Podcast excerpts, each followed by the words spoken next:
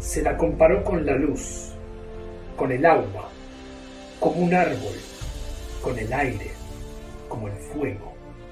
¿Por qué nunca se ha abandonado su estudio? ¿Qué esconde el texto? ¿Qué lo hace tan particular?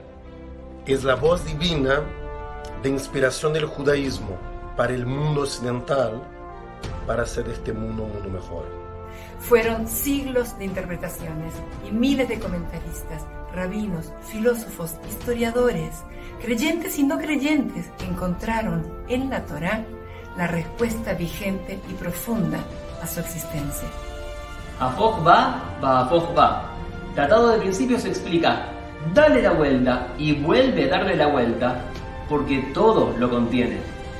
Allí caben todas las preguntas y también todas las respuestas. Bienvenido a tu espacio de Torah, a un viaje en el tiempo y a una oportunidad para expandir tu alma. Brujaba, bienvenida. Tu tiempo de estudio de Torah como un regalo para incrementar brillo en tu vida.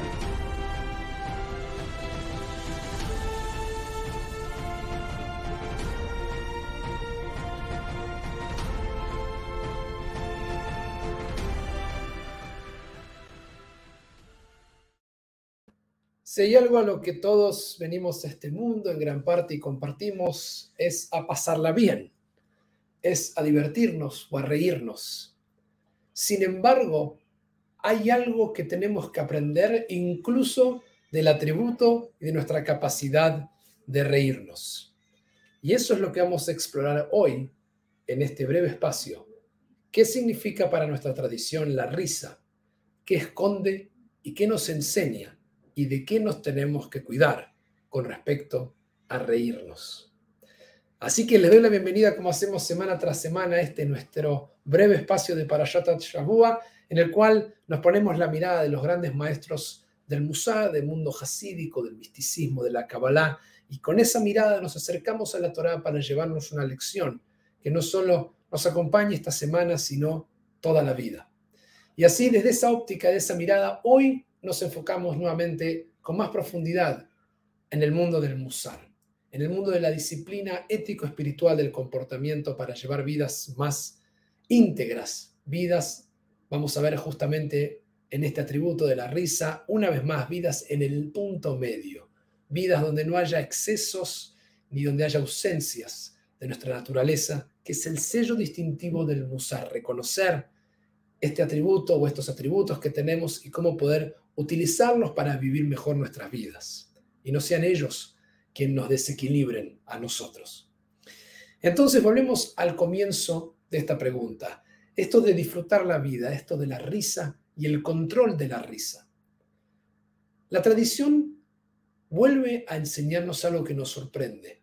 Cuando hablamos del musar, y toma la enseñanza de lo que sucede en la parashá que leemos esta semana, Parashat Vayera y se le apareció Dios a Abraham cuando estaba en la tienda con esos tres extraños que pasan por el camino y Abraham sale a atenderlos, les da de comer y ellos preguntan, ¿dónde está Sara? Abraham les contesta, está ahí, está en la tienda y les cuenta que Sara va a ser madre. Sara está escuchando la escena y nos cuenta la Torah que se ríe. Encuentran esa risa, en el fondo vamos a entender porque después ella manifiesta que tiene miedo o sorpresa, esconde algo la risa. Y esa risa es tomada por Dios como una pequeña ofensa, porque la risa viene acompañada con un asombro de lo que está pasando. Y Sara misma dice, yo soy una mujer anciana. ¿Qué significa que voy a ser madre en este momento? Y ahí es cuando Dios le pregunta justamente, ¿hay algo tan maravilloso que Dios no puede hacer? Y esto nos enseña lo que vamos a empezar a observar para los maestros del Musar con respecto a este tema de reírnos. Más adelante incluso va a decir Sara que lo que van a decir, tomar Sara Tzhok, Dios me ha dado em, alegría, una risa. Y cuando todos escuchen sobre esto, van a, reírse por mí o conmigo y no es casualidad que justamente el Rashbam va a decir por el regocijo de este evento que asombra. hay algo como sorprendente o gracioso en toda esta escena que lidia con la sorpresa para Sara y que le causa risa, como una respuesta de algo nervioso o algo de ansiedad. Y los maestros del Musar van a tomar de esta escena, de lo que implica el reírnos, el cuidado. El cuidado porque justamente reírse en exceso es una ofensa, en este caso, a Dios. Porque es como que me estoy riendo, dicen los maestros, de no creer que Dios puede hacer algo que está anunciando que va a suceder. Y como digo, se va a convertir en sí mismo en un concepto para los maestros del Musar que se llama Miut Shok, literalmente limitar la burla, la mofa, la ironía, el reírse, las bromas en exceso. Y como estamos viendo, no tiene nada de malo el reírnos. Es parte de la vida el buen humor, una vida sin alegría, sin risas, sin esos momentos que nos cuentan algo que nos duele la panza, o como decimos aquí en Chile, la guata de lo tentado que estamos hace bien y nos sentimos bien. Todos hemos tenido momentos en el cual tal vez algo nos hace incluso hasta llorar de la risa y nos sentimos tan bien y pensando en estas ideas podemos ya sentirnos mejor cuando evocamos la risa y pensamos en instancias graciosas. Pero, pero, como dicen los maestros del Musar, el exceso de la risa, el exceso de llevar esta mofa o esta burla, esta ironía, lo payasesco, va a ser algo tan terrible en su extremo que se va a convertir en unas herramientas que erosionan ni más ni menos lo que se llama el temor reverencial o el asombro radical, la reverencia por Dios o el asombro de la vida, porque todo va a ser tomado para la burla y el chiste o lo gracioso. Y eso va a alejarnos ni más ni menos de la espiritualidad, de la religiosidad. Nos va a alejar, dice Lutzato, el rabino que escribió Mesilat y Sharim, esta obra profunda para trabajar el Musar, nos va a alejar incluso de Dios. Y lo dice con ese extremo en el capítulo que tengo aquí, cuando escribe sobre los factores que son, eh, que disminuyen nuestra capacidad de estar atentos, de estar vigilantes a nuestra vida espiritual. Dice, hay tres factores que son de, que realmente afectan esta amidad e impiden que surja la, el estar atentos y estar vigilantes a cómo transgredimos o nos equivocamos. El primero dice es preocupaciones excesivas por el mundo material y la vida en este mundo. Hace que perdamos noción de una conexión trascendente o algo más. La tercera es la compañía de malos amigos que no nos damos cuenta y nos llevan y nos alejan de una vida espiritual. Y la del medio es ni más ni menos la burla y la mofa en exceso.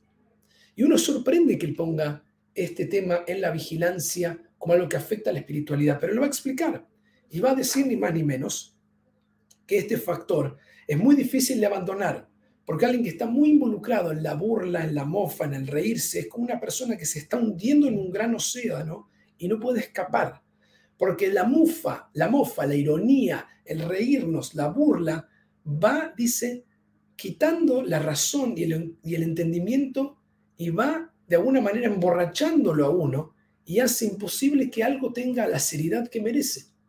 O sea, van a llevar al exceso esta idea.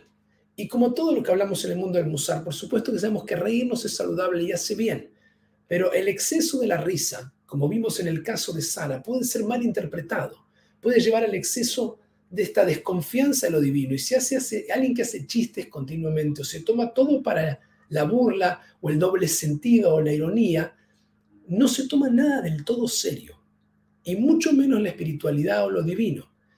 Y lo que tenemos con esta idea es que hoy, dicen los maestros del Musar, especialmente Adam Morinis, un maestro de Musar contemporáneo, dice que si bien en Purim tenemos para reírnos, que el judaísmo claramente sabe reírse de su propia tradición y está cargado de instancias de risa y de humor, tenemos hoy un exceso en la vida moderna donde el comportamiento público en los programas de televisión, el exceso de la risa en una generación dice que se ha normalizado y que todo es muchas veces tomado para la burla, hace que justamente aumente ese forma, esa forma de reírnos de todo y perdamos la espiritualidad que tiene el humor, el agrado que tiene esa vida graciosa en cambio lo tomamos todo para lo, lo, lo, lo grotesco.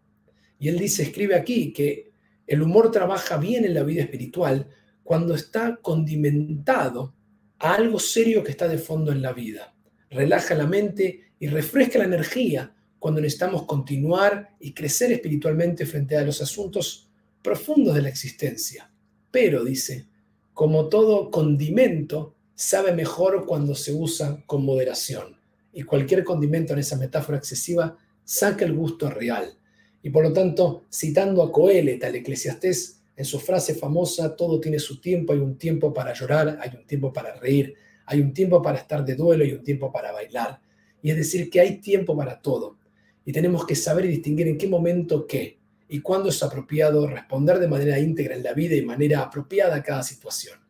Así que la práctica que tenemos esta semana de los maestros del Musar para llevarnos y reflexionar es pensar en nuestra risa, pensar en nuestro humor, que esconde a veces a nivel inconsciente cuando queremos poner en práctica la risa, el doble sentido, el chiste, que estamos descargando. Porque detrás de todo esto, dicen los maestros del Musar, se encuentra algo profundo. Cuando queremos reírnos de algo o hacer un chiste o un comentario, prestar atención qué tensión estamos disipando a través del uso del humor. ¿Y por qué necesitamos descargarnos? Porque hay algo serio que no nos permite esa conexión. Insisto en el punto medio, no significa nunca más reírse, implica reconocer este atributo dentro de nosotros y lo que puede llevar a ser cuando se nos confunde que eso es lo que tenemos que hacer, reírnos todo el día, que no es lo mismo que pasarla bien o saber disfrutar la vida. Entonces, analizar desde dónde surge la tensión, esa que emana de nosotros u otra persona o una situación, y qué es lo que hace que disipa la necesidad de hacer un chiste o de hacer una gracia o tomarlo para el humor y no tomarlo con la seriedad que eso implica.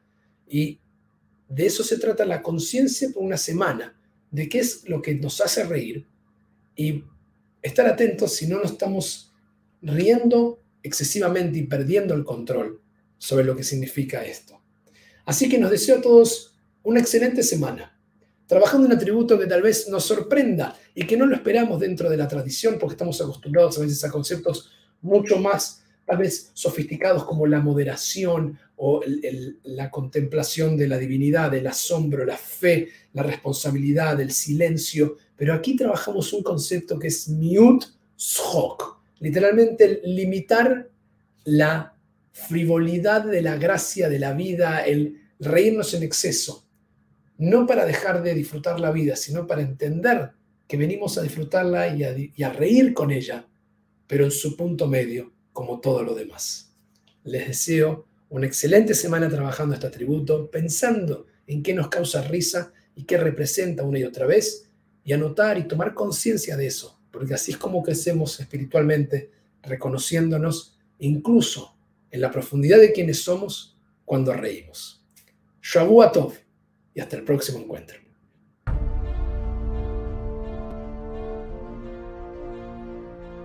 Hasta aquí, Teja Keva, el estudio diario de la Parashá con miradas y enfoques enriquecedores.